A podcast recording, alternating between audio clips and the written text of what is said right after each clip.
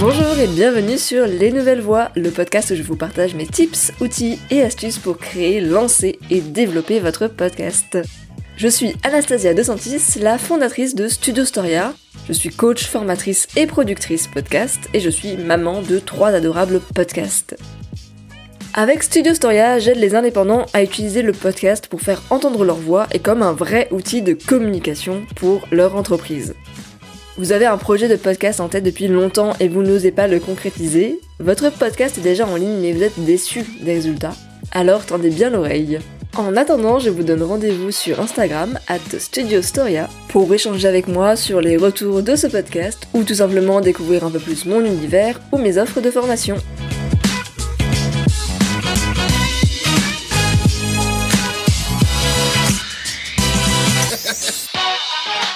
J'ai 200 écoutes par épisode, c'est bien Je ne compte plus le nombre de fois où on m'a posé cette question. C'est vraiment une obsession de tous les podcasteurs et de toutes les podcasteuses.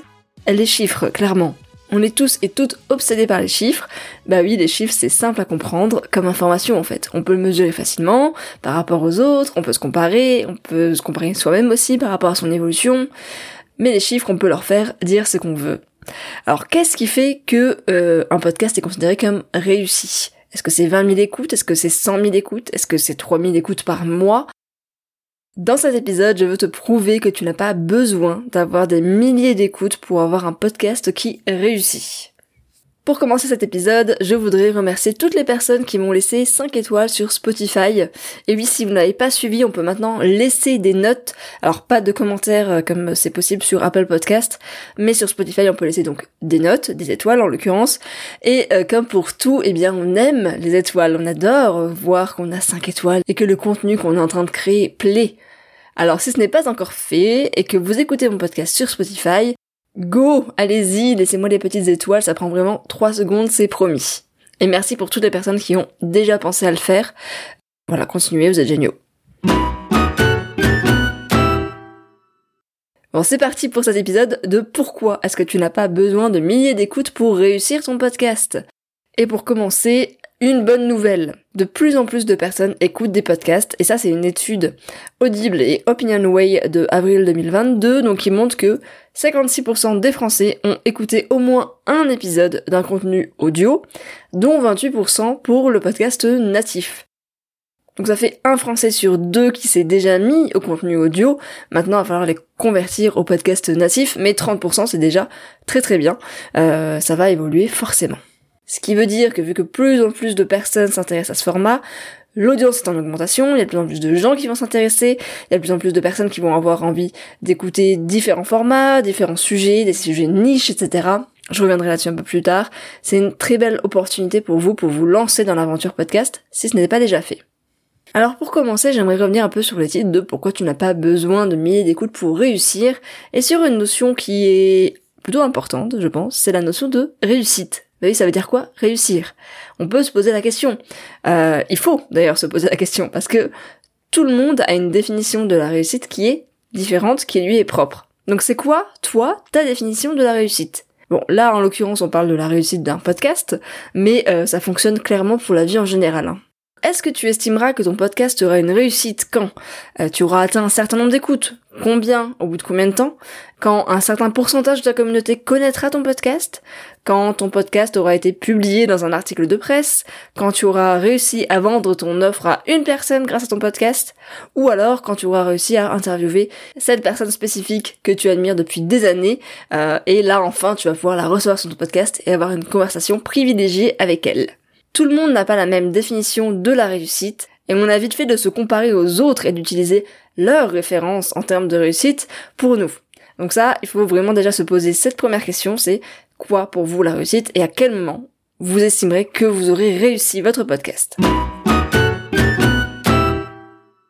Ensuite, vous pouvez vous dire, euh, je ne suis pas connu, je n'ai pas de communauté, donc personne ne va écouter mon petit podcast. Après, on va pas se mentir, quand on crée un podcast, c'est pour être écouté. Hein. On va pas euh, faire un podcast pour qu'il y ait euh, notre mère et notre copain qui nous écoutent, parce que sinon ça n'a que très peu d'intérêt. On peut laisser des messages vocaux sur WhatsApp, hein, ce sera beaucoup plus simple.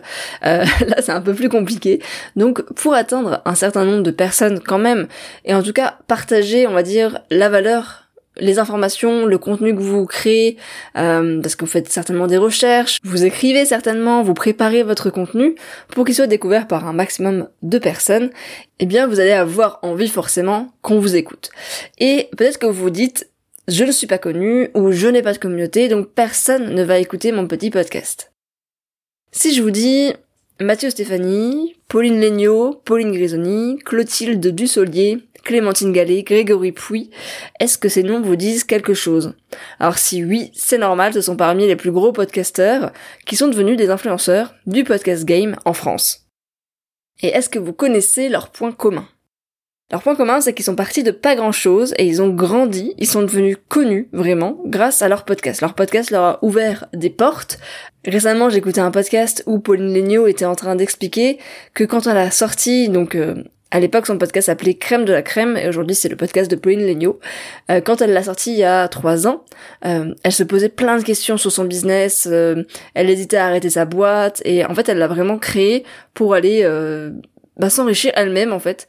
Et aujourd'hui, elle fait partie d'une des plus grosses podcasteuses euh, de France. Euh, elle a réussi vraiment à développer son podcast. Elle a créé une chaîne YouTube. Elle a des vidéos. Elle, elle donne des conseils. Enfin, c'est c'est une nana euh, hyper. C'est une nana hyper inspirante. Euh, mais elle est partie euh, en se disant qu'elle était pas très très bien. Enfin, vraiment, elle était pas très très bien dans sa vie. Alors, elle a pas utilisé le mot burn-out, mais presque.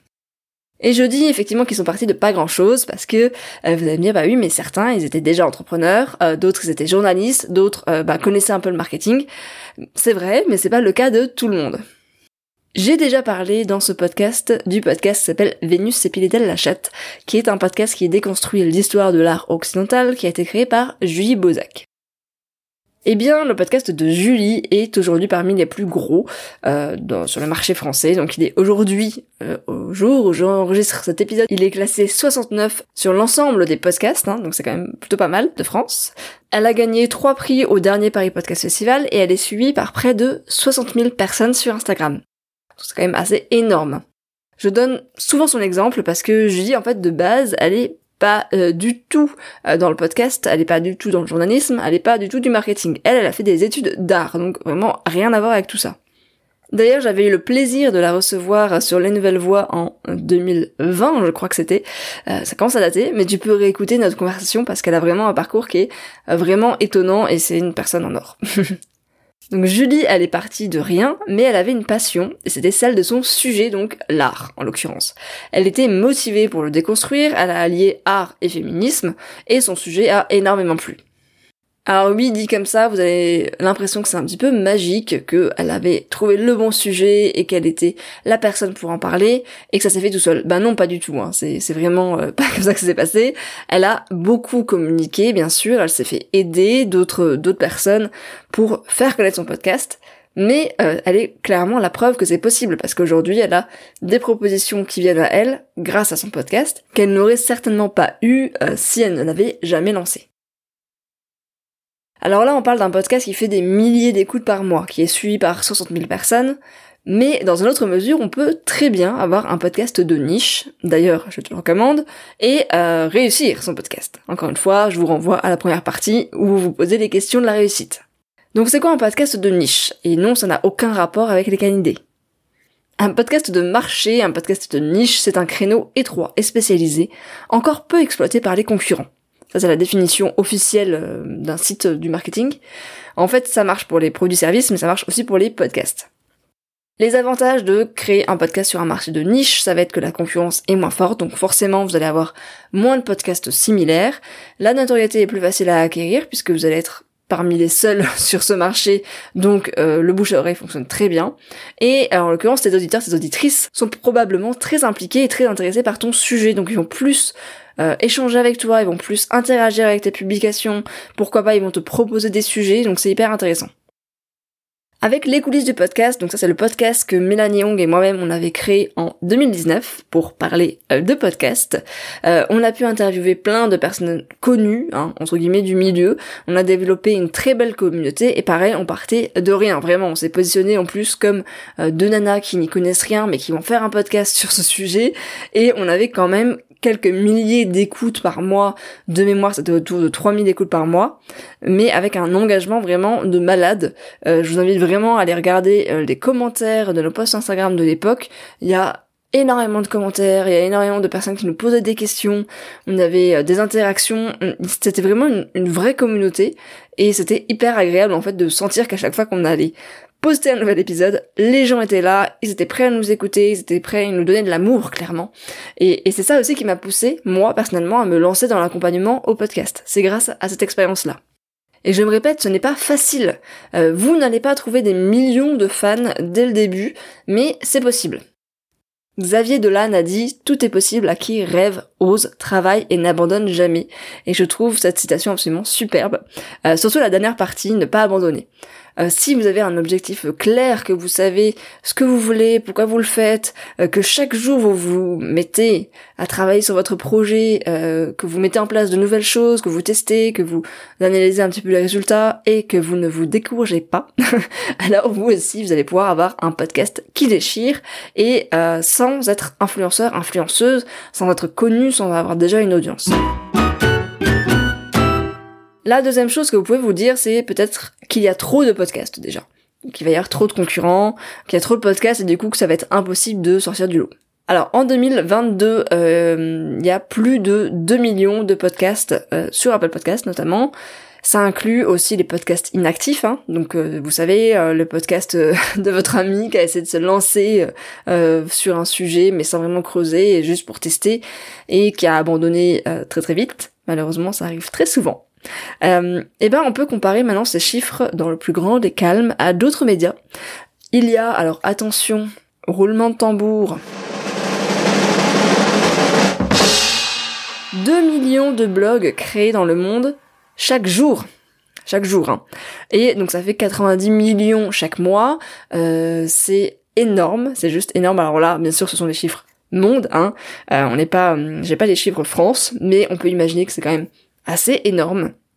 Et ça, c'est sans vous parler des sites internet, c'est vraiment démentiel. Donc là, comment est-ce qu'on fait pour sortir du lot dans, ces conditions-là? Donc là, j'espère que vous voyez où est-ce que je veux en venir. Oui, il reste de la place, bien sûr qu'il reste de la place dans le podcast. Peut-être que vous vous dites aussi, je ne peux pas réussir tant que je n'ai pas au moins 5000 écoutes par mois. Donc là, on va revenir encore une fois sur cette notion de réussite euh, et euh, cette notion voilà de, de chiffres dans le podcast. Et je vous repose la même question, c'est toujours la même. C'est pourquoi est-ce que vous faites ce podcast?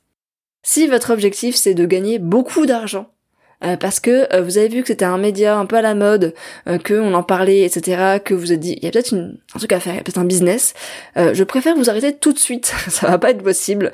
C'est hyper compliqué encore aujourd'hui de vivre de son podcast.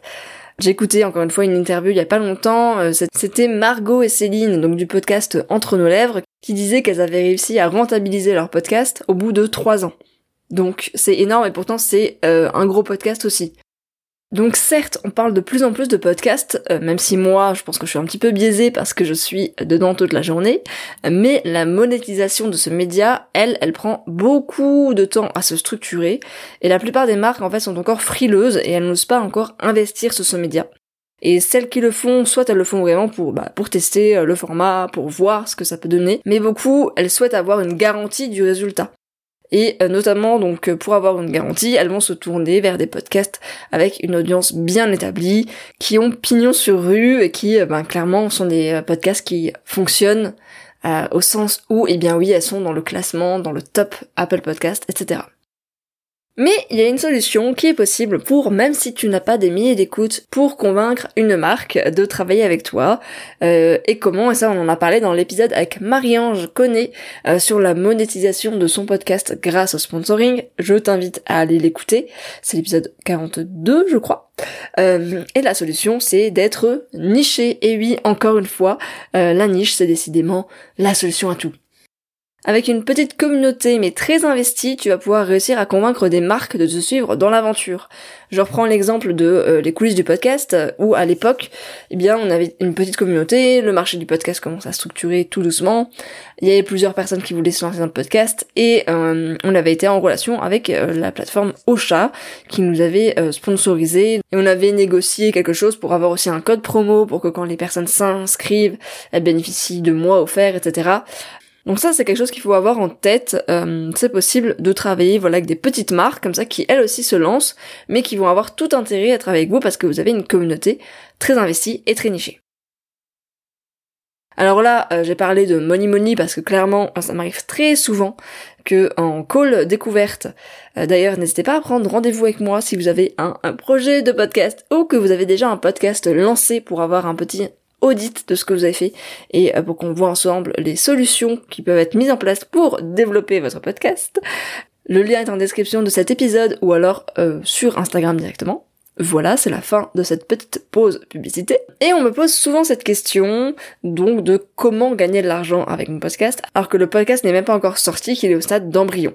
Je comprends vraiment ce questionnement, mais euh, il existe plein d'autres raisons de vouloir créer un podcast que de faire de l'argent avec. Ça devrait d'ailleurs ne pas être votre motivation principale, parce que sinon vous n'allez clairement jamais tenir. Je vous l'ai dit, c'est compliqué, ça prend du temps, ça demande de l'investissement. Et ces autres raisons, ça peut être tout simplement se créer une audience pour démocratiser un sujet qui vous tient à cœur, rencontrer des personnes, se faire des potes, pourquoi pas tester le format parce que c'est un format nouveau, que c'est drôle, euh, vendre vos propres produits et services ou avoir un projet simplement à vous, quelque chose qui vous permet de déconnecter un petit peu du travail, de la famille, des responsabilités, etc.